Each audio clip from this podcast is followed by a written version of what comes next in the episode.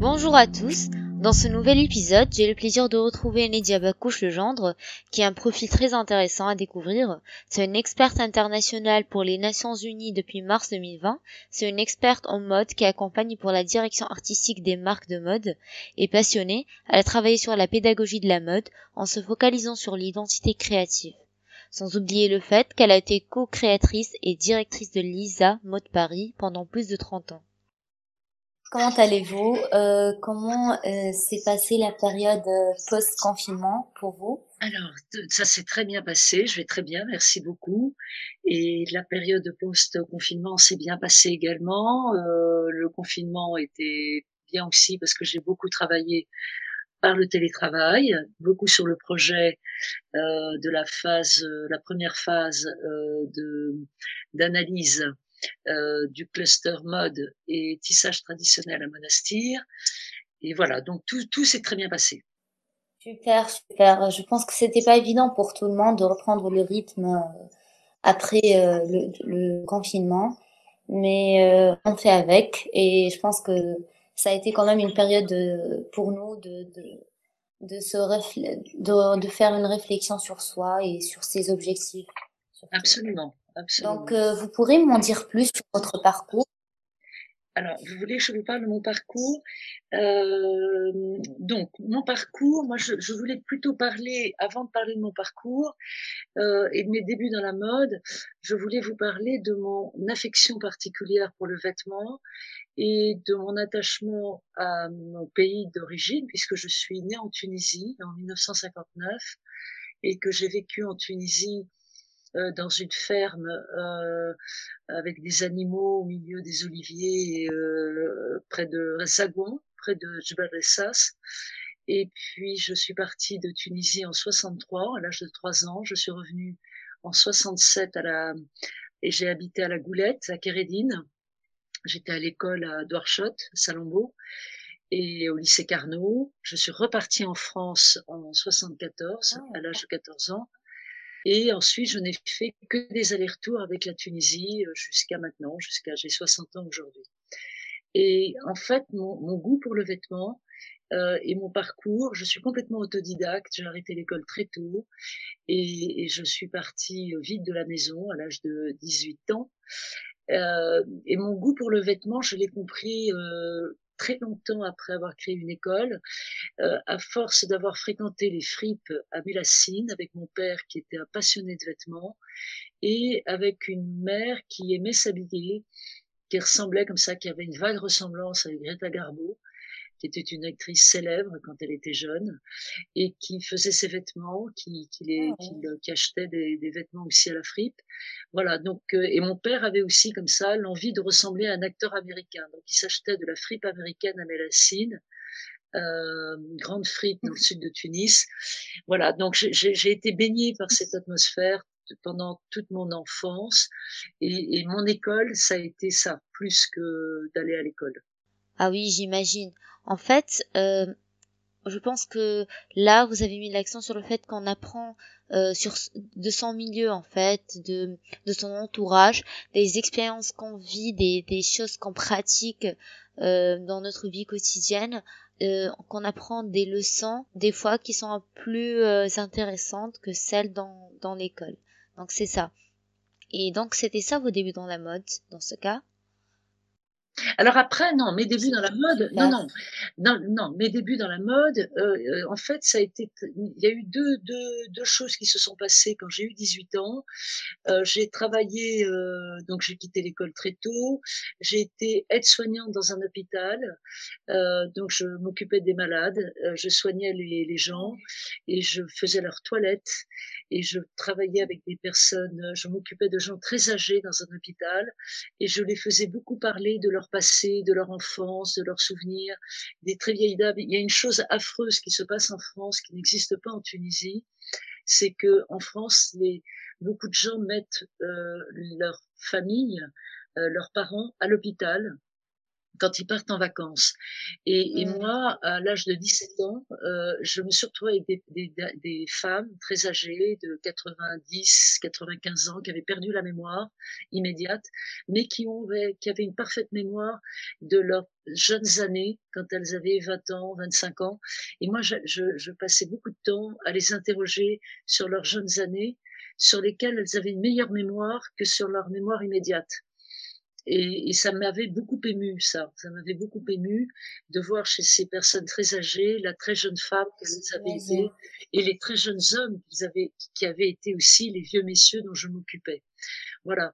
Donc c'est pas banal pour une jeune femme, de, de enfin une, jeune, une adolescente de 17 ans, 18 ans, de d'être en contact comme ça. Euh, de manière aussi proche avec le corps des gens, avec de, des, des vieux corps assez abîmés, fatigués, euh, des corps usés par la vie, par, par les épreuves, et d'imaginer à travers leur discours des, des, très jeunes femmes, des très jeunes hommes euh, dans la beauté, dans la force de l'âge. Et très souvent, ce qui revenait, c'était le vêtement. C'était la, le, je, elle me disait, j'étais habillée comme ci, j'étais habillée comme ça, quand mon père venait me chercher, quand voilà. Donc le, le vêtement avait une place très importante dans la mémoire de ces personnes qui sont mortes certainement depuis, parce que c'était il y a ah, il y a 40, 45 ans. Très longtemps. Donc c'est une vieille histoire. Voilà, ça fait très très longtemps, vous n'étiez pas né, vous. Et, et, et, moi, j'étais à peine née parce que j'avais, j'étais, j'étais à 17, 18 ans. On est encore très très jeune, on est encore très très sensible, très attentif à ce qui se passe autour de nous. Mais moi, je me rendais pas compte de ce qui m'arrivait. Ça, c'est aujourd'hui que je vous dis ça, rétrospectivement. Et puis ensuite, j'ai fait de l'alphabétisation pour des réfugiés politiques euh, alors ça aussi, euh, ça a été une expérience très forte. Et, je me suis rendu compte après qu'en fait, j'avais un tropisme très fort à l'autre. En fait, ce qui m'intéressait, c'était l'autre, la place de l'autre, l'existence de l'autre. Donc, l'alphabétisation politique pour des réfugiés politiques, c'était des réfugiés qui venaient du Vietnam, du Cambodge, euh, d'Afrique subsaharienne, en particulier le Ghana, qui était en guerre euh, dans les années 80. Euh, donc des réfugiés africains, des réfugiés euh, sud d'Asie du Sud. Je me souviens avoir eu euh, apprendre à lire et à écrire à des paysannes mongues qui ne, savaient pas lire et écrire et qui n'avaient de rapport au temps que avec le ciel, le soleil. Elles avaient passé leur vie à, à elles à, à planter du riz dans des rizières. Et, et, ces femmes avaient beaucoup de grâce. Euh, les femmes africaines avaient beaucoup de grâce également, toutes qui arrivaient avec des, des, familles, avec des enfants, avec des, avec des, des, des, des maris. Quelquefois les maris étaient plus là, quelquefois les parents étaient plus là. Donc des gens qui étaient complètement égarés et que il fallait aider à trouver une boussole pour essayer de se repérer dans un pays qui était complètement étranger à leurs coutumes et à leur culture. Voilà. Donc, ça m'a beaucoup appris. Donc, j'ai beaucoup appris en travaillant directement sur le terrain euh, et sans, en fait, en n'étant pas euh, parce que je m'ennuyais beaucoup à l'école. Et puis, ce qui m'a beaucoup appris aussi, et ça c'est ce que j'ai dit après à mes étudiants, euh, j'ai beaucoup appris aussi avec mes amoureux. Moi, je choisissais toujours mes amoureux, euh, non pas sur leur physique, non pas sur leur euh, performance euh, sportive, mais sur leur capacité à partager avec moi leur savoir. Donc j'ai fréquenté des jeunes philosophes, des jeunes poètes, des jeunes architectes, des jeunes historiens de l'art, des jeunes, voilà, des jeunes, et pas forcément des jeunes, d'ailleurs des gens plus âgés, des, des, des, gens plus âgés que moi et qui m'apprenaient qui m'apprenaient ce que j'aurais aimé apprendre à l'école. Et j'ai toujours dit à mes étudiants choisissez des, des jeunes gens ou des jeunes femmes d'ailleurs de choisissez des gens qui vous apprennent avec lesquels vous avez vous avez le sentiment d'apprendre quelque chose euh, l'apprentissage a toujours fait partie de mon de mon cœur de de mon, comment dire de, mon désir en fait. Donc euh, j'ai été, bon, je vous raconterai dans une autre, euh, dans peut-être quand on se rencontrera, pourquoi je suis partie de ce centre de de, de réfugiés politiques. Euh, j'ai fait un peu de scandale parce qu'à l'époque j'étais jeune, j'étais mignonne et puis que je, faisais pas très très, j'avais pas beaucoup de morale. Et voilà, donc j'ai été, je suis partie de cet endroit. Je me suis retrouvée chez Guy Laroche, complètement par hasard aussi. Ma vie n'a été qu'une succession de hasards. Donc j'avais 21, 22 ans quand j'ai travaillé chez Guy Laroche, avenue Montaigne. Euh, à, à, Paris, euh, à côté de, des Champs-Élysées, à Alma Marceau. Donc là, je me suis retrouvée dans la mode complètement par hasard, à la suite d'une annonce que j'avais trouvée dans, dans une, à l'époque, on appelait ça l'ANPE, maintenant on appelle ça Pôle Emploi. Et là, euh, j'ai travaillé avec une dame qui était d'ailleurs une descendante d'une famille connue euh, qui s'appelait Lorraine Dubonnet et la famille Dubon Dubonnet. Euh, C'était un alcool euh, qui, qui, couvrait les murs de Paris, euh, Dubon, Dubon, Dubonnet. Et elle, c'était une héritière de, de, de, de cette famille-là. Elle travaillait à la direction des, des, licences pour Guy Laroche. Et je me suis retrouvée donc au service des licences de Guy Laroche à l'époque où Guy Laroche était encore en vie. Euh, Guy Laroche, vous savez, vous, vous connaissez, ouais, vous connaissez peut-être pas cette marque, mais Guy Laroche, c'est le créateur qui a dessiné la robe de Mireille d'Arc euh, d'ONU euh, qui lui descend jusqu'à la naissance de la de la de, des fesses euh, et c'était un décolleté c'était une robe qui était euh, très très fermée devant mais très décolletée dans le dos vous pourrez la retrouver facilement c'était une robe qui a fait scandale et qu'elle portait dans un film je crois que c'était le grand blond avec une avec une chaussure noire, euh, avec un film hum, drôle, humoristique de Pierre Richard. Voilà. Donc je travaille chez Guy Laroche, euh, qui à l'époque rachète une marque qui s'appelle Christian Ojard et qui était spécialisée dans la maille à Cholet.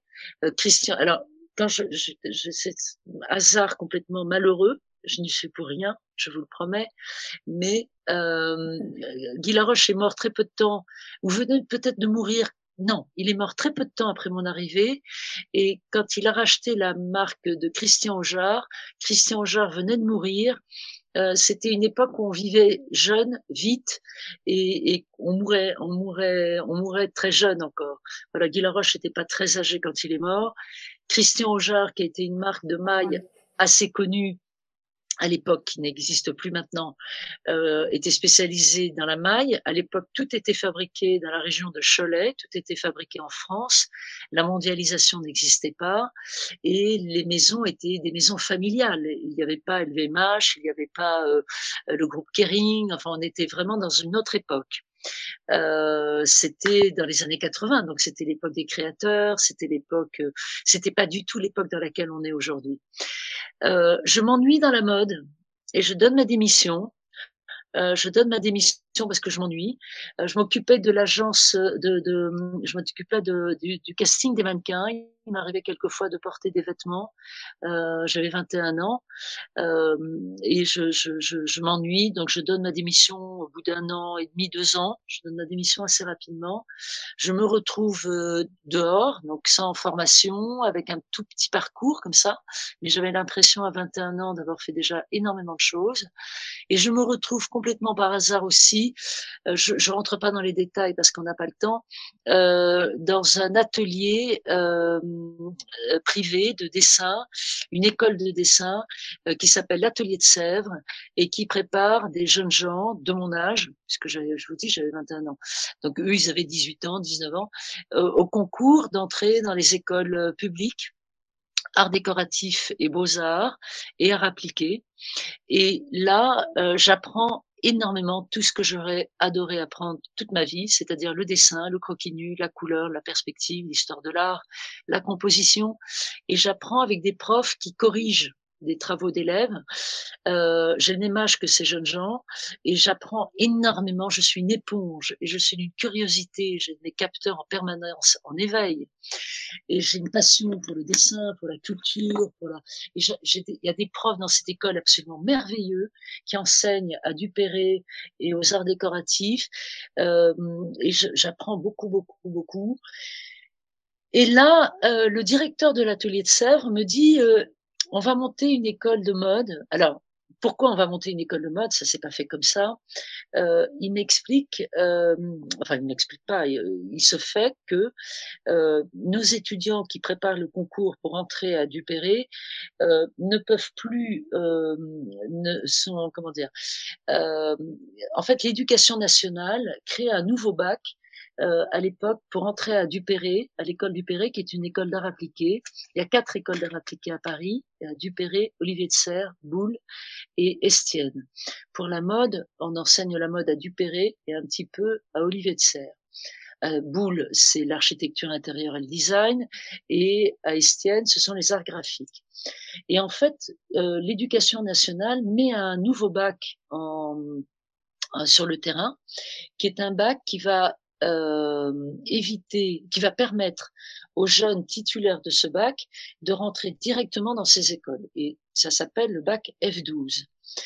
Et ce bac F12, qui est un bac à appliquer, euh, met en péril un petit peu euh, les classes préparatoires, euh, comme, comme celle de l'atelier de Sèvres ou de Penningen, puisqu'à l'époque il y avait Penningen, l'académie Charpentier, euh, qui préparait au concours des écoles. Et là, ça met un petit peu en comment dire en, en danger euh, l'atelier préparatoire dans lequel je travaillais. Et le directeur de l'école me dit, écoute, qu'à nous allons monter une école de mode. Et là, je vais voir deux écoles à l'époque privées euh, qui existaient, qui étaient connues, euh, qui avaient une très bonne réputation, euh, l'école Berceau et Esmod. C'est un magnifique parcours, Nadia. C'est, c'est vraiment beaucoup de choses que vous avez vécues. Euh, et, et j'aime beaucoup en fait cette évolution et on, le sent cette évolution avec chaque expérience que vous avez vécue. Et sinon, après avoir euh, fondé, euh, cofondé en fait euh, Lisa Mode Paris et euh, travaillé sur la pédagogie de la mode avec avec vraiment une cible bien déterminée, genre qui étaient des personnes qui, qui étaient intéressées par la mode, vous, on, vous, on veut vraiment savoir comment vous aider en ce moment les marques à trouver leur identité créative, euh, surtout que qu'avec toutes les, les expériences que vous avez eues, je pense que vous avez beaucoup à donner euh, à ces marques, et bien sûr en quoi c'est important de travailler et, et de trouver réellement son identité créative. Ouais. Comment j'aide des jeunes marques à trouver leur identité créative?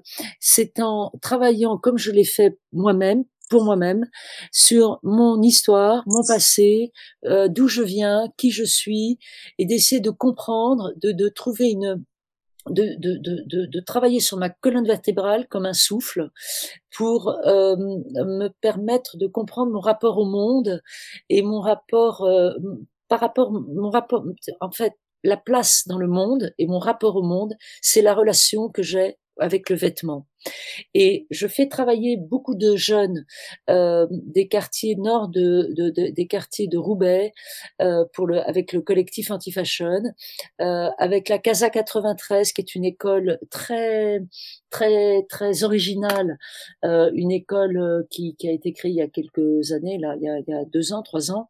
Je fais travailler beaucoup les jeunes dans les écoles et les jeunes créateurs également sur leurs albums de famille, sur leurs parents, leurs grands-parents, euh, sur la mémoire familiale. Je leur demande d'interroger les, les, les, personnes âgées de leur famille pour essayer de comprendre à travers leur histoire la place du vêtement dans leur famille. Et très souvent, ça donne du sens, euh, ça donne du souffle, ça permet de, de, de, de c'est un peu comme une anthropologie de la mode à l'intérieur de sa propre histoire familiale et de son patrimoine familial.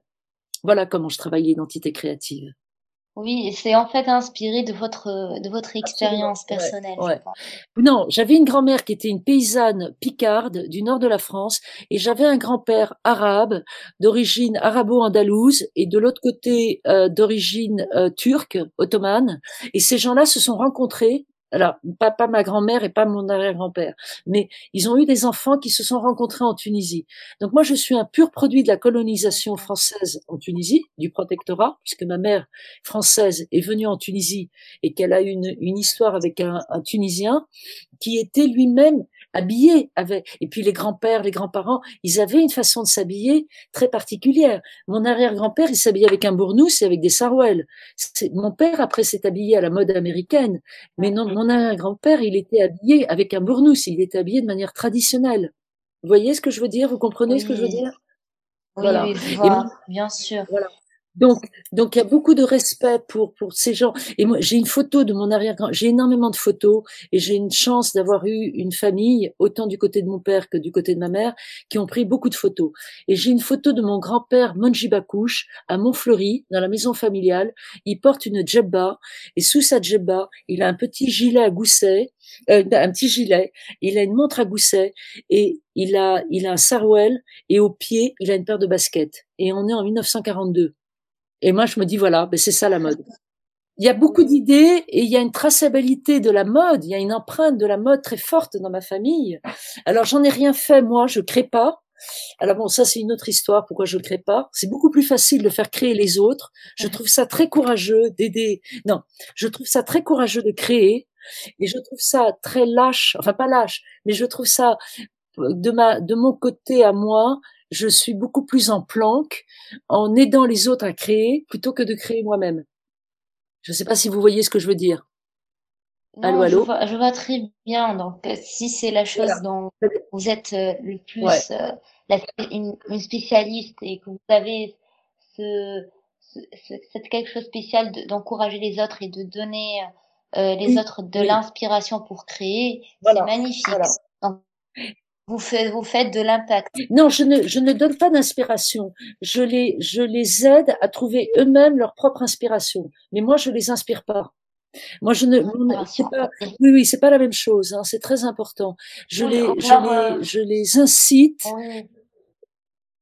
J'essaie de les convaincre à travailler leur inspiration, mais surtout, je ne le, je ne veux pas être moins inspirant. Oui, voilà, c'est ça un peu, il y a, vous savez, en philosophie, on parle d'un terme, euh, j'ai aucune prétention philosophique, hein, mais il y a un terme très courant en philosophie qui est, qui s'appelle la maïotique. Et la maïotique, c'est aider les gens à accoucher leurs idées.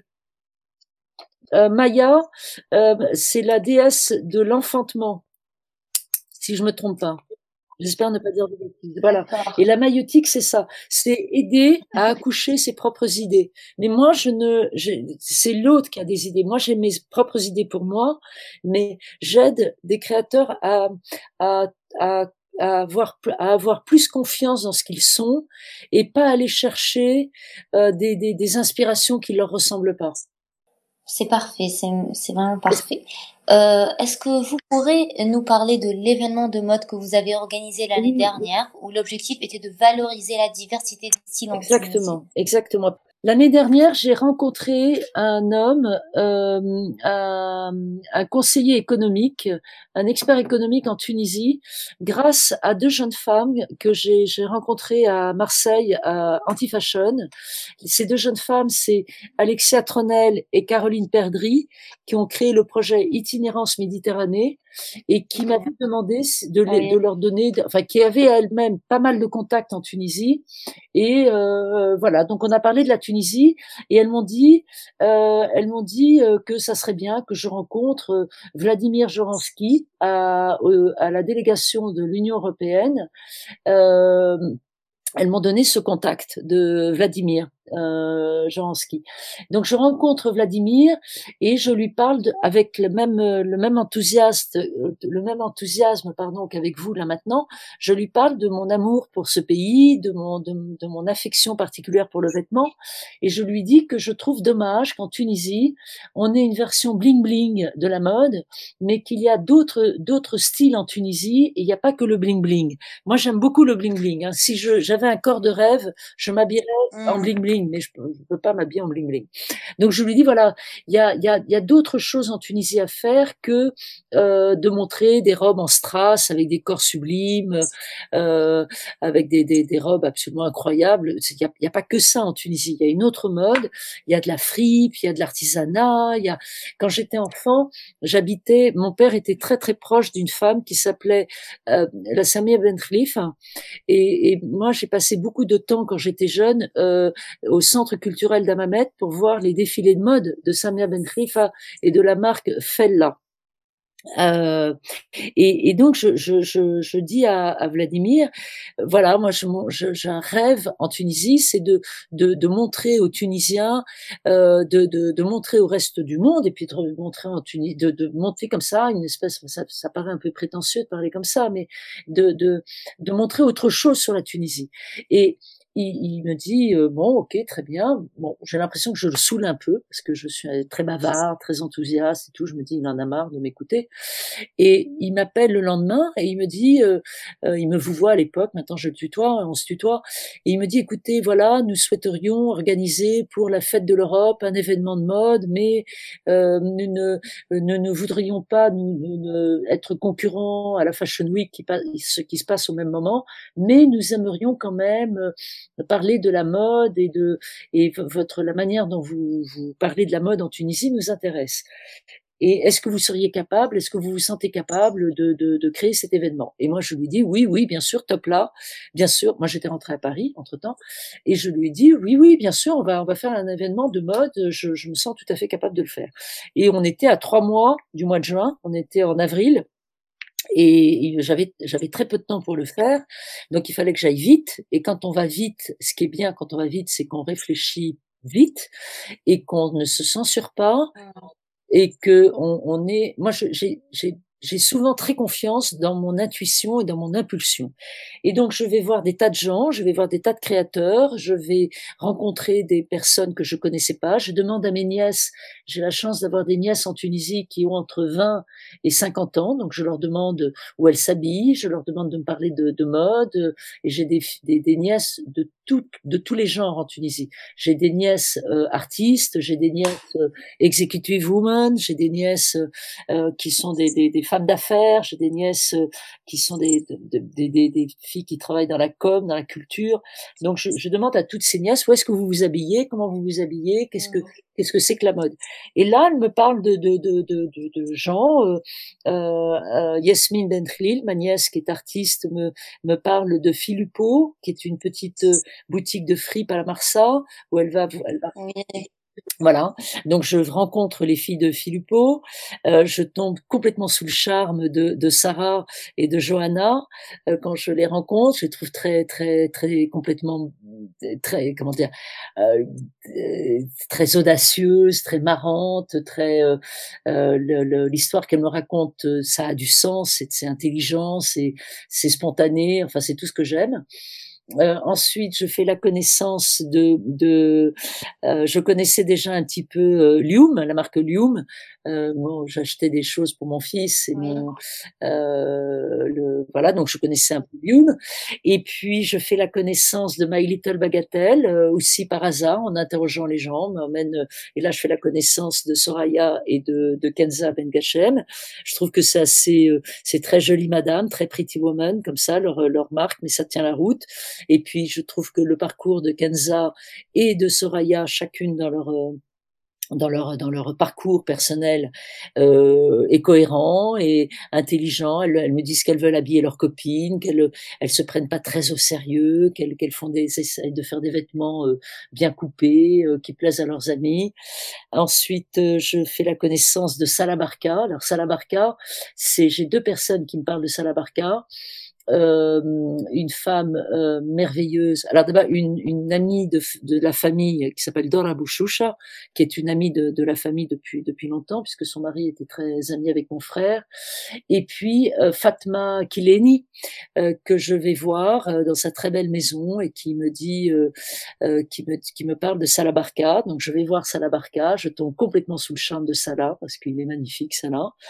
ensuite je fais la connaissance de d'une autre femme, Lilia Kriaï, euh, très sophistiquée, très chic, qui fait des très belles robes, qui coûtent très cher, qui sont très belles, qui sont fabriquées par des artisans, des, des cafetans en soie, des soies liquides, comme ça quand on touche ces cafetans, ça, ça coule dans la main, certainement c'est, c'est, c'est, des matières merveilleuses. Elle me, elle me dit qu'elle fait travailler des, des artisanes d'Amamet. Elle est moitié tunisienne, moitié euh, française. Euh, oui, elle est moitié tunisienne, moitié française, Lilia. Et puis, je fais la connaissance complètement par hasard d'un jeune homme très charmant euh, de, de Sfax, euh, qui, euh, qui s'appelle Amin Hajri. Et, et, lui, je fais sa connaissance très, très tard dans, dans, le projet. Et on monte ce projet comme ça ensemble. Avec, euh, C'était en plein ramadan. Euh, je travaille toute seule. je me fais aider par au début par personne, puis après je me suis fait aider par Salah et par une jeune femme dont je fais la connaissance grâce à Salah, qui est une fille très chouette que j'aime beaucoup, qui s'appelle Wara Ganem, euh, euh, que vous euh, que vous connaissez peut-être, Wara. Voilà, donc ils m'aident beaucoup tous les deux. Ils sont charmants, ils sont amicaux, ils sont tendres, ils sont affectueux. ils me ils me font beaucoup de bien parce que je je, je suis je, je, je, je, je pétoche un peu, j'ai un peu peur quand même, j'ai peur de rater ce projet. on me demande quand même d'organiser un défilé pour la fête de l'Europe où il va y avoir 2000 personnes invitées, avec tout le corps diplomatique, avec euh, toutes les entreprises tunisiennes. Donc, j'ai intérêt à pas me planter. Et puis, ces gens-là, tous ces créateurs ne s'entendent pas forcément, ne s'aiment pas forcément. Enfin, c'est difficile de mettre en place comme ça euh, euh, un projet en si peu de temps. Et puis moi, je, je, je, dis à Vladimir, il faut payer les mannequins, il faut payer, il faut donner un petit budget à ses créateurs parce que on va pas leur demander de venir comme ça euh, euh, pour pour les beaux yeux de la diplomatie. Donc il faut leur donner un, participer aux frais pour pas que ça leur coûte beaucoup d'argent. Donc j'arrive à débloquer un petit budget pour eux, c'est pas grand chose, mais ils, ils acceptent euh, tous. Euh, personne ne râle, ils sont ravis d'ailleurs qu'on les qu'on les paye un peu, qu'on leur donne un petit, qu'on participe aux frais, c'est une petite enveloppe. Et euh, voilà, et puis on, on s'installe euh, dans les dans les dans les ruines de, de des thermes d'Antonin. On installe deux grandes cabines. Euh, on a des mannequins. c'est très compliqué parce que c'est pendant la Fashion Week et qu'il y a beaucoup de mannequins qui défilent pendant la Fashion Week, donc euh, euh, il faut arriver à trouver suffisamment de mannequins euh, pour, pour, pour, pour le défilé. dans ce défilé, il n'y a pas forcément que de très jolis mannequins, il y a aussi des, des femmes plus âgées qui portent des vêtements pour des femmes qui n'ont pas des tailles 36-38. Et moi, je tenais à ça aussi. je, je voulais, et aussi parce que j'en avais parlé avec des membres de la, enfin avec des, des, des, des, des diplomates de la délégation de l'Union européenne. Au départ, on voulait même faire défiler des gens de l'ambassade, des consulats et de la délégation de l'Union européenne on voulait faire défiler des gens de la rue, on voulait faire défiler des, des, des, des pas forcément que des mannequins. Bon, il s'est trouvé que on, l'a fait euh, grâce à Little Bagatelle et à Lezou. Euh, tous ne sont pas des mannequins professionnels. Et voilà, et ça a été très joyeux, ça a été gracieux, ça a été une expérience extraordinaire. Donc, vous trouvez qu'il y a du potentiel dans le secteur de la mode Oui, oui, oui. Il y a du potentiel et puis surtout d'avoir réussi à, à, à, réunir ces cinq créateurs qui n'avaient rien à voir entre eux, avec des styles très différents. Parce que, en fait, l'idée, c'était de faire défiler du bling-bling avec Ali Karoui, parce qu'il y avait Ali Karoui dans le projet, j'ai oublié d'en parler, et c'était c'était le, euh, ça c'est pas moi qui l'ai trouvé, je le connaissais pas Ali Karoui, c'est l'ambassadeur euh, Patrice Bergamini qui me me, me dit j'ai promis à Ali Karoui de défiler, donc hop je dis pas de problème, on embarque Ali Karoui avec nous, et puis Ali Karoui a démarré le défilé. Vous l'avez vu le défilé? Oui, oui, euh, c'était c'était vraiment très bien. Vous l'avez vu, d'accord. Donc Ali Karoui a, a, démarré le défilé. Ensuite, on a continué avec de la fripe. Donc j'ai voulu montrer que la fripe c'était important en Tunisie et que euh, parce que la fripe elle habille toutes les femmes tunisiennes, c'est-à-dire elle habille la femme modeste qui n'a pas d'argent pour pour s'habiller, qui s'achète des vêtements à 300 millim, et elle habille la bourgeoise et la pépette de mode. Donc elle habille tout le monde en Tunisie.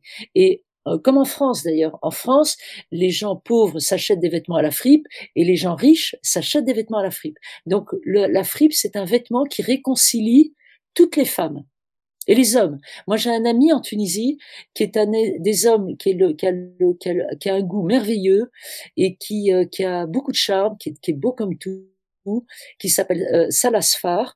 Euh, Salah Sfar et sa femme Zainab Sfar euh, a aussi une marque, euh, Zainobi. Et lui, Salah, euh, ne s'habille qu'à la fripe. C'est un homme qui a énormément de goût pour s'habiller. C'est un designer d'objets qui a la marque Made by Tinja. Il crée des objets pour la pour le, la maison mais il, il s'habille qu'à la fripe. Salah Barka s'habille aussi qu'à la fripe. Euh, Dora Bouchoucha s'habille à la fripe. Euh, Fatma Kileni s'habille aussi à la fripe. Voilà, je connais beaucoup de gens qui s'habillent à la fripe. Mes nièces s'habillent à la fripe. Ma cousine euh, Halle Bakouche s'habille à la fripe, mon père s'habille à la fripe, moi-même. Vous-même vous habillez à la fripe, voilà. Et puis il y a du prêt-à-porter aussi. Moi j'aime beaucoup le prêt-à-porter de Little Bagatelle et de Lium, chacun dans leur genre. Euh, Lium c'est une marque qui est très cohérente, euh, qui, a, qui est une marque à message, qui essaie de soigner le plus possible la qualité de ses vêtements et, et le, le, discours que euh, euh, Claire Maréchal et Sofiane ont sur leur marque est, est, très construit, cohérent. Je trouve que la revue qu'ils ont créée quand ils ont créé leur euh, leur marque, euh, en faisant participer des photographes, en faisant des, participer des des, des, des, des journalistes qui enquêtaient sur la Tunisie, euh, c'est très intelligent et cohérent. Euh, et voilà, donc je j'avais j'avais très envie de, de, les avoir dans dans dans dans dans, dans ce défilé. Euh, les filles de Little Bagatelle, c'est du prêt-à-porter. Alors c'est du qui plaît beaucoup à des Tunisiennes. Je suis, je ne sais pas si ça plairait beaucoup en France parce que c'est un prêt-à-porter qui est très occidentalisé, mais euh, c'est un prêt-à-porter qui, qui tient la route aussi. Comme également une autre marque que j'aime beaucoup, mais qui m'a dit que je, je la prévenais trop tard. J'aurais beaucoup aimé la faire défiler. C'est euh, euh Nouvelle Tunis. Mais elle, venait d'accoucher ou elle accouchait, je crois, l'année dernière, je sais pas. Voilà. Donc elle m'a dit qu'elle pouvait pas faire les choses comme ça euh, en si peu de temps. Il y a une autre marque que j'aurais adoré faire défiler, c'est euh, El Hanout, euh, que je connais depuis longtemps, Kauter Marmouri et sa fille, euh, qui ont leur marque, la marque El Hanout à Carthage, et qui font des très belles choses euh, inspirées de l'artisanat.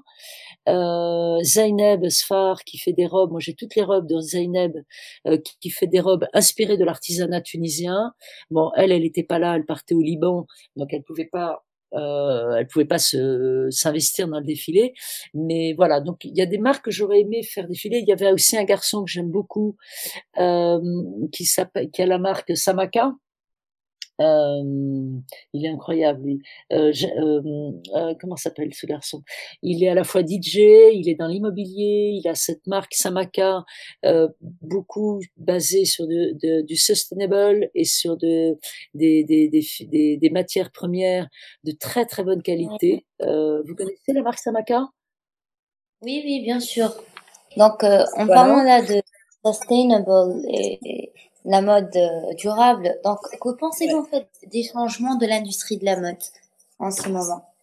Alors, elle est en plein, bon, ça, je vais, je vais, je vais enfoncer une porte ouverte. Elle est en pleine réflexion euh, nécessaire à, cause ou grâce au Covid. Euh, tout le l'initiative lancée par Lia Delcorte dans les années en 2015 euh, avec son manifeste anti-fashion euh, et puis une initiative aussi qui a été créée par une femme dont on parle plus beaucoup maintenant malheureusement, mais qui a été la première aussi à parler de mode éthique. C'est une femme qui s'appelle Isabelle Keye euh, qui est en, qui vit en France et qui a qui a vendu euh, son son son euh, comment dire son, son, son, concept à des Allemands, mais qui qui qui, qui essayait d'interroger justement sur une, une des marques plus éthiques. Bon, vous savez, Maïssa, j'ai vu débarquer le premier euh, Zara à Paris.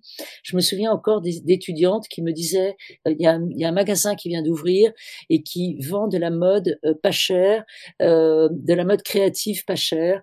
Et c'était à Opéra, le premier magasin Zara. Et c'était c'est très intéressant d'ailleurs parce que c'était à une, à une époque où ils sont arrivés en même temps la mondialisation, Internet, c'est-à-dire que j'ai eu un ordinateur dans mon bureau, on m'a parlé de mondialisation, Zara a débarqué, tout ça, ça a été autour des années 2000. Euh, et là, on a, il y a eu un bouleversement dans la mode. Ça a été très bénéfique. Euh, moi, je, je, je, je, me souviens de, de, jeunes étudiantes qui me disaient qu'elles voulaient s'habiller de manière euh, créative euh, et elles, elles s'habillaient chez Zara à l'époque. Donc, il y a eu il y a eu un, bénéfice aussi pour toutes ces jeunes. Et puis surtout, après, il y a eu, bon, parce que moi, à l'école, je leur disais, écoutez, fabriquez vos vêtements, portez des vêtements que vous fabriquez et faites en sorte que les gens qui vous voient dans la rue aient envie de porter les vêtements que vous portez. Et c'est comme ça que vous vendrez. C'est pas en allant acheter des vêtements, des copies de créateurs. Ben, bien sûr. Donc, euh, euh, donc je, je, les incitais beaucoup à porter les vêtements qu'elles créaient et à, donc de, de, travailler beaucoup la désirabilité. C'est un mot qu'on emploie beaucoup aujourd'hui dans la mode. La désirabilité, c'est avoir envie de porter le vêtement de l'autre. Et la mode, c'est un métier, comment dire, c'est un, c'est un domaine, c'est, c'est le domaine des arts appliqués qui est le plus sensible euh, parce que il est en contact direct avec la peau, avec le corps, avec l'image, avec l'image que l'on a de soi, avec l'image de l'autre, avec le regard de l'autre sur soi.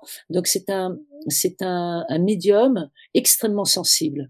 C'est pour ça qu'il y a beaucoup de fébrilité et de sensibilité à fleur de peau dans la mode et que c'est un, que ça ça a pris tant de place dans le monde parce que ça a à voir aussi avec notre identité ça voir quand on voit des clientes euh, asiatiques qui viennent à Paris dévaliser les magasins français pour s'habiller à la mode occidentale, ça veut dire quelque chose sur l'histoire du monde, ça veut dire quelque chose sur l'histoire de des comportements.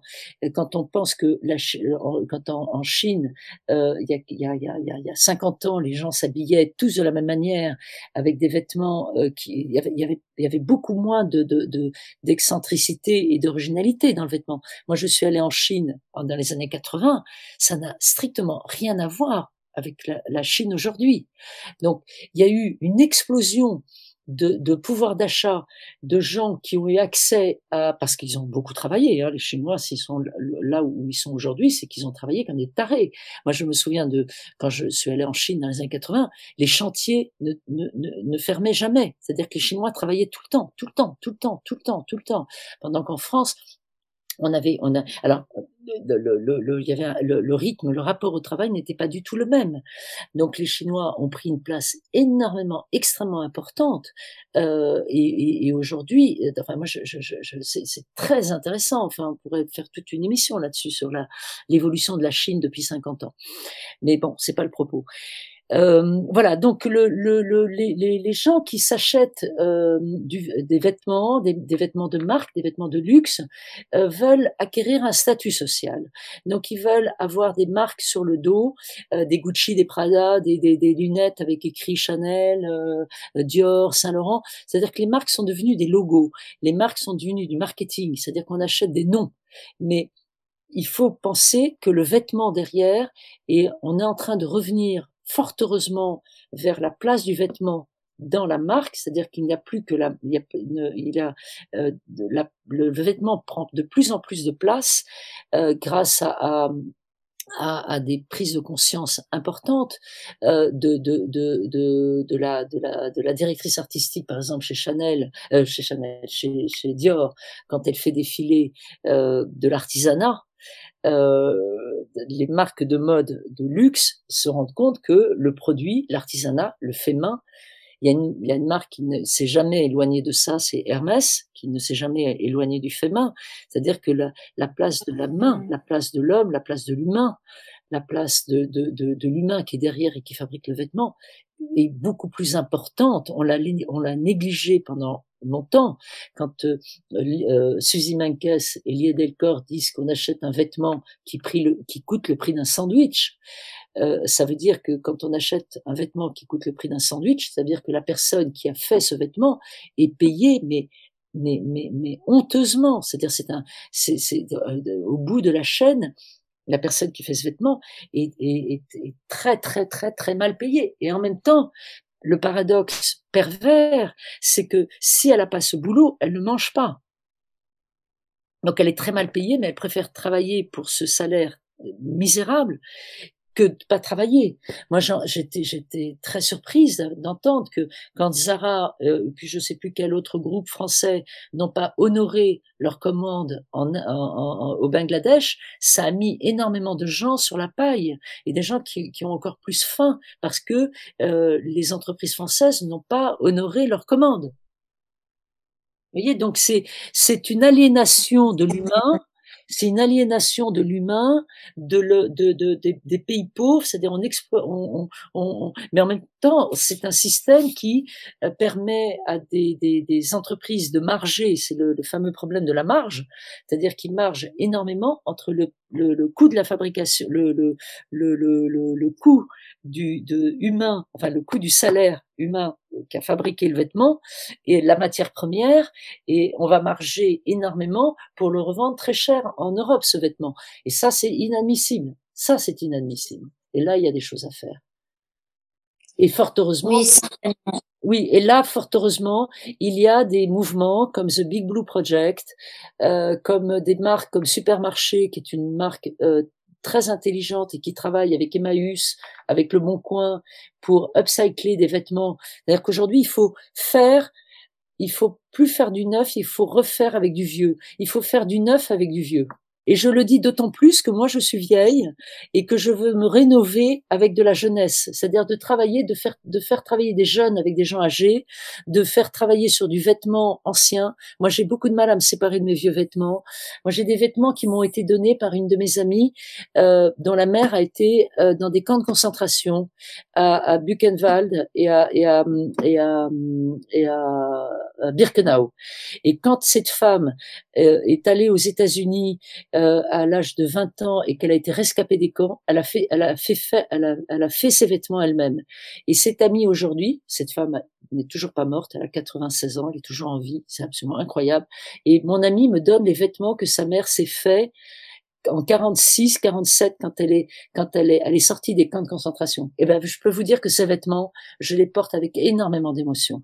Il y a un manteau en faille de soie noire, absolument sublime, qui a été fabriqué par les mains de cette femme. Mais pour moi, c'est ça le vêtement. Voilà, c'est un vêtement qui a une histoire, c'est un vêtement qui est chargé d'émotions, qui est chargé d'un passé et qui est dans le respect de, de, de l'histoire et de l'humain et de voilà, c'est que des histoires comme ça. C'est des vêtements cheap, c'est comme la mal des vêtements cheap avec des matières de mauvaise qualité et mal fabriquées et avec des gens qu'on a maltraités quand on a fabriqué le vêtement, c'est comme euh, c'est comme de la fast-food quoi. Ça crée des gens obèses parce qu'ils bouffent du gras et du sucre. C'est pareil, c'est de la malbouffe. Vous avez mentionné tout à l'heure euh, le mouvement anti-fashion. Donc, euh, est-ce que vous pourrez m'en dire plus sur ce mouvement et à quel point vous y adhérez? Alors, moi, j'adhère au mouvement, au collectif anti-fashion euh, qui est à Roubaix et qui, qui se, j'adhère parce que je participe tout simplement déjà beaucoup et que je soutiens le projet de Stéphanie Calvino de Lied Delcourt euh, et qui est soutenu également par des, des marques comme euh, euh, la marque Veja. Je ne sais pas si vous connaissez la marque Veja, Sébastien Kopp. Euh, la marque de basket. Que beaucoup de gens portent ces, baskets Veja. Je suis sûre que vous les connaissez, mais vous ne savez pas qu'elle s'appelle Veja. Mais c'est une marque très connue de basket euh, qui est dans une démarche éthique. Et euh, Sophie Fontanelle, qui est une journaliste que vous connaissez peut-être aussi, qui soutient le projet. Donc l'idée, c'est de d'aider, d'accompagner des jeunes qui sont exclus du système scolaires euh, qui sont exclus du système euh, du, du, monde du travail et d'essayer de les aider à retrouver du travail euh, plutôt dans la mode, mais ça pourrait être aussi dans le fooding, dans le dans le dans le dans dans dans dans d'autres domaines que la mode, mais c'est c'est autour du vêtement quand même. Donc là récemment, on a travaillé sur un projet qui s'appelle Résilience. Pendant le confinement, euh, à l'initiative d'un d'un d'un riche euh, industriel du Nord qui est à l'origine de la marque Decathlon. Euh, il a financé un projet qui s'appelle Résilience. C'est une vieille famille du Nord de la France et ils ont fait fabriquer des masques par des femmes, des, des hommes, des jeunes, des vieux, de toutes les origines qui n'avaient pas de travail. Et ils ont fabriqué des masques à tour de bras, des masques en, tissu recyclable qui ont été commandés par tout le monde, tout le monde en France, par la région euh, du nord de la, de, de la France, euh, par euh, Xavier Bertrand, qui est le, le, le, le un, un, politique euh, responsable de la région nord Île-de-France, qui on a ils ont travaillé également pour des masques résilience pour la Croix-Rouge, pour l'armée française, pour, il y a eu énormément de masques qui ont été fabriqués. Et donc, ça a donné du travail à ces jeunes qui, et ça a donné un, ils avaient l'impression de participer à quelque chose et de, et de, d'être utile. Voilà. Donc ça, c'est une, c'est une initiative d'antifascisme en plus des tables rondes qu'ils organisent chaque année pour réunir des acteurs de la mode autour de la mode éthique. Euh, oui, euh, en fait, ma question, donc, c'était comment on pourrait euh, concevoir une mode qui sera belle et bonne, stylée, engagée, que les jeunes créateurs pourraient adopter dans ce cas-là? Alors, c'est très compliqué parce qu'il y a un équilibre extrêmement fragile euh, entre la mode durable et stylée. Le, le problème de la mode euh, euh, durable et stylée, souvent, c'est qu'elle coûte plus cher que la fast fashion. Vous n'allez pas du tout avoir les mêmes prix. Bah oui. Oui, c'est ça de c'est ça le problème. Donc il faut arriver, voilà, il faut arriver à, à faire en sorte que euh, il y a donc c'est c'est un peu c'est un peu une utopie parce que le coût, les coûts sont très élevés et si on veut être transparent sur les matières premières et sur les salaires, il faut que les gouvernements, mais c'est compliqué pour les gouvernements parce que ça coûte de l'argent de faire fabriquer en France puisque les salaires coûtent, puisque le les, les salaires coûtent puisqu'il y a des charges sociales. C'est-à-dire qu'en France, un ouvrier français ou un ouvrier en Tunisie, même en Tunisie ou en, en, Maroc ou en Espagne ou en Italie, euh, un artisan ou un non pas un artisan, un ouvrier, euh, euh, son salaire va, coûter de l'argent, va coûter beaucoup plus cher qu'un salaire au Bangladesh. Donc c'est là la difficulté. Alors il y a cette chose, il y a cet aspect-là qui est compliqué, mais on va y arriver en soutenant les startups qui explorent de nouvelles matières premières, parce que les startups, c'est en Europe qu'il y a beaucoup de startups en Europe, et quand je parle de l'Europe, je parle de l'Afrique du Nord, et je parle également de l'Afrique subsaharienne qui bouge beaucoup au niveau de la mode aujourd'hui. Et je pense que la Tunisie a, a, a intérêt à, à, se réconcilier si elle est fâchée. Je ne sais pas si elle est fâchée, je crois pas. Mais il faut que la Tunisie fasse avec l'Afrique subsaharienne, parce qu'il y a énormément de créateurs en Afrique subsaharienne qui font des choses extraordinaires et qui sont repérés par le monde de la mode euh, dans les pays européens je pense par exemple à, à Mossi, le jeune créateur qui a eu le prix récemment de l'Andam, mais je pense également en, et là c'est pas en Afrique subsaharienne, c'est en, en, Palestine, à un jeune collectif qui s'appelle Adish Studio et qui crée à partir de la de la de l'histoire de leur pays euh, une mode nouvelle euh, qui est présentée d'ailleurs au printemps euh, à Paris au magasin du printemps.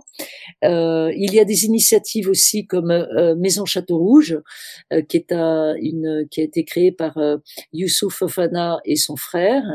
Euh, ils ont créé une association qui s'appelle les Oiseaux Migrateurs et ils ont pour pour faire vivre cette association, créé un, label qui s'appelle Maison Château Rouge et ça fonctionne très très bien et ils font pas mal de, de collabs il a fait une collab récemment avec la marque Nike pour une marque de, une marque de, de basket qui, qui, marche très très bien. Donc c'est un peu plus cher, évidemment, c'est plus cher que que que, que Mango, euh, H&M et Zara, mais c'est de la très belle qualité. Donc les finitions, il faut être plus exigeant sur les finitions, il faut être plus exigeant sur la matière première, il faut être plus exigeant sur la culture du vêtement. Voilà, pour répondre à votre demande. Euh, pour répondre à votre question, euh, pour continuer dans le sens de ce que je vous disais, euh, il y a deux femmes dans les années 60, euh, d'ailleurs trois femmes, qui s'appelaient, il, y a, un couple de femmes qui s'appelait Maïmé Arnedin et Denise Fayol, et il y a eu une autre femme qui s'appelait André Putman pour le, les objets, pour le monde de la maison, et Denise Fayol et Maïmé Arnedin ont travaillé pour des marques comme Monoprix, à l'époque, ça s'appelait pas Monoprix, ça s'appelait Uniprix. Et euh, elles ont fait en sorte que le beau puisse être porté par tout le monde et euh, donc euh, pas cher. Et elles ont créé un concept qui s'appelle le beau pour tous. Et je vous conseille de lire un livre qui s'appelle le beau pour tous et qui raconte l'histoire de ces deux femmes, euh, qui, je, je, vous le montrerai si un jour on a l'occasion de se, se, se, voir toutes les deux.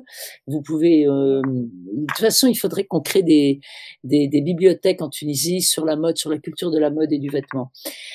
Mais ça va, ça va être, ça va être fait, ça va être fait grâce au cluster mode euh, qui a été mis en place par les Nations Unies, euh, dont le siège social est à Vienne Voilà.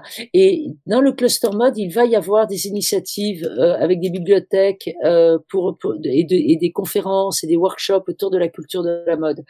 Et, donc ces deux femmes, Maïmé Arnaudin et Denise Fayol, donc le beau pour tous, ont, euh, ont dans les années 60, parce que vous savez, Maïssa, avant les gens qui s'habillaient, c'était des gens qui avaient de l'argent les pauvres, les gens qui n'avaient pas d'argent ne pouvaient pas s'habiller parce qu'ils n'avaient pas, ben, tout simplement parce qu'il n'y avait pas de marque de vêtements pour ces, pour ces gens qui, qui voulaient. Alors, soit on se faisait nos vêtements soi-même. Donc, dans toutes les familles, il y avait des machines à coudre et les femmes apprenaient à coudre. Aujourd'hui, il y a de moins en moins. Alors, ça revient, hein, ça aussi. On revient vers ça. les gens s'achètent à nouveau des machines à coudre, se font des vêtements. Mais la mode, euh, le, la mode grande diffusion euh, a, diffusé des vêtements. Euh, mais plus qu'il n'en faut, et pas forcément toujours de très bonne qualité. Et il y a une initiative qui est tout à fait dans la même lignée que Maïmer Dedin et Denis Fayol pour Monoprix. Monoprix fait encore de très belles choses aujourd'hui. C'est euh, La Redoute, qui est une marque de vente par correspondance que vous connaissez peut-être, et La Redoute, euh, qui est une voilà, la Redoute fait des collaborations avec des créateurs pour justement proposer des, des vêtements moins chers. C'est-à-dire que Sylvette Lepers, qui est la directrice artistique de la, de, de, qui s'occupe des collaborations avec les créateurs, elle dit je ne veux pas de vêtements à moins de et elle met un prix barrière euh, qui euh, qui fera euh, qui permettra à des gens qui n'ont pas beaucoup les moyens de s'acheter des vêtements de pouvoir s'acheter ces vêtements euh, euh, signés par des créateurs de mode. Alors, il y a eu des, des collaborations très, très. Elle a fait des, ils ont fait des collaborations avec Azine Alaya, ils ont fait des collaborations avec Emmanuel Kahn, ils ont fait des collaborations avec des, des créateurs avec Kenzo, ils ont fait des, des, des collabs euh, avec Jacques Mus également. Ils ont fait des collabs, La Redoute. Voilà, ça c'est l'avenir de la mode. Vous voyez, des collabs comme ça, euh, des collabs euh, où on, on, revalorise le fait main et on éduque le goût. C'est ce qu'il y a de plus difficile à faire. Il y a une chose importante aussi que je voudrais dire, c'est que quand je vous disais tout à l'heure que la mode était un art appliqué euh, sensible parce que le corps, l'identité, la peau, l'image, le regard de l'autre et son propre regard, euh, c'est très fragile parce que c'est un c'est un, un médium qui a à voir avec le narcissisme et un narcissisme dangereux depuis l'émergence des réseaux sociaux qui sont apparus en même temps que la mondialisation. C'est-à-dire, on se prend en photo. Donc, il y a une immédiateté. Et cet effet d'immédiateté rajouté à la consommation, ça génère du stress. Ça génère de l'angoisse. Donc, on est en permanence en train de dépenser. Quand on dépense, on ne pense plus. Hein, si vous pensez le mot dépenser, ça veut dire dépenser. Ça veut dire on claque. dépenser. Voilà. On ne pense plus, on dépense. Et donc, plus on claque, plus on achète, plus on claque, plus on achète, plus on pense, plus et c'est et c'est terrible parce que ça ça génère et chez les jeunes adolescents, chez les filles qui se font, des, prennent des photos, des selfies, et qui se font des chirurgies esthétiques à 20 ans euh, pour avoir des plus gros seins, pour avoir des plus grosses lèvres, pour avoir un nez différent. Mais c'est, c'est, c'est, ça crée des, des, des choses, mais terrifiantes parce que après, moi, je, je vois euh, des, des, des, jeunes, je, je vois, moi, je, vous savez, mon plus ancien étudiant, il a 55 ans. Il travaille, il est directeur artistique chez COS à Londres. Et je vois dans mes anciennes élèves, j'en ai pas beaucoup, mais je vois des jeunes gens, j'en ai vu passer, qui, euh, qui, qui faisaient des chirurgies esthétiques. Il y en avait pas énormément parce que je, je, je faisais en sorte à l'école, euh, moi c'était, j'avais un acte presque militant pour que ces jeunes gens euh, travaillent plus sur leurs racines, travaillent plus sur l'identité de leurs racines. Je leur disais travailler sur leurs racines parce que plus un arbre a des racines profondes plus il tient debout quand il y a des tempêtes. Et c'est une image. Mais en même temps, quand on travaille sur ses racines et quand on, tient debout, euh, on, ne travaille pas dans, le, dans la superficialité. On ne travaille pas sur, sur, le, sur le, la superficialité et sur l'écume. On travaille sur la profondeur. Et euh, parce que sinon ça crée des, des, des ça crée énormément de de de, de dépression, de de de de, mal-être. De c'est c'est ça aussi qui est dangereux dans la consommation euh, intensive de la fast fashion. C'est c'est comme la malbouffe avec qui rend les gens obèses, euh, qui rend les gens gros, moches et laids. Euh, c'est parce que les les la malbouffe ça rend. Moi je, je me souviens dans des certains pays avant quand j'allais dans certains pays les gens minces, euh, les gens pauvres étaient maigres. Aujourd'hui, les gens pauvres sont gros parce que les gens pauvres s'habillent avec des avec de la de la nourriture de mauvaise qualité. Ils mangent trop de gras et ils mangent trop de sucre. Ben, c'est pareil pour la mode. Oui, c'est vrai. Éduquer, pour éduquer les gens dès l'école, dès l'école, dès, la, dès, dès le CP, dès, dès, dès, le, dès la petite, la, à la maternelle, d'éduquer les enfants. Ça passe par l'éducation, ça passe par la transmission, ça passe par le, par l'éducation des mères et des enfants et, de, et ça, de, de, de, de, d'avoir une autre rapport au monde et à la vie.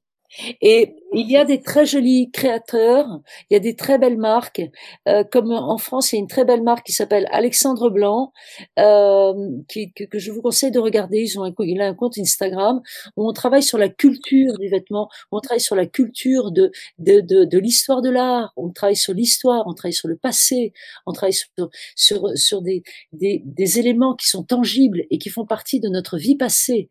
Et on ne travaille pas. Vous savez, c'est c'est c'est aussi la réflexion que je me faisais depuis l'apparition de l'écran. Il y a un écran qui a été créé. Il y a un écran entre les gens et leur propre histoire. C'est-à-dire entre les individus, il y a un, écran qui s'est installé entre les individus et leur propre, leur, propre, euh, leurs origines, leur histoire. Il y a un écran, il y a quelque chose qui, qui, je, je fais un claquement de, de main pour vous expliquer que voilà, il faut, il faut, il faut laisser tomber les écrans. Et les créateurs, quand ils créent, là, les jeunes créateurs, il faut qu'ils arrêtent de s'inspirer de ce qui se fait euh, euh dans la mode. Il faut surtout pas s'inspirer des créateurs. Il faut s'inspirer de qui l'on est et d'où l'on vient. Et tout mon travail consiste à travailler, à accompagner les créateurs dans cette démarche. Parfait. Oui, euh, je, je, voilà, vous, je, je, suis tout à fait d'accord avec vous. Merci en fait pour, pour votre expertise partagée. C'était vraiment très très enrichissant à écouter déjà votre parcours. Euh, euh, je vous salue pour euh, pour tous vos efforts et, et, votre ambition en fait surtout à apprendre qui vous a aidé à en arriver là. merci merci d'avoir été avec nous dans ce podcast et je pense que que les personnes qui vont écouter ce podcast vont vont beaucoup apprendre puisque on a, on a un peu exploré euh, tous les horizons de la mode et, et du sustainable fashion aussi. Et donc, euh, merci beaucoup Nadia et à très très bientôt.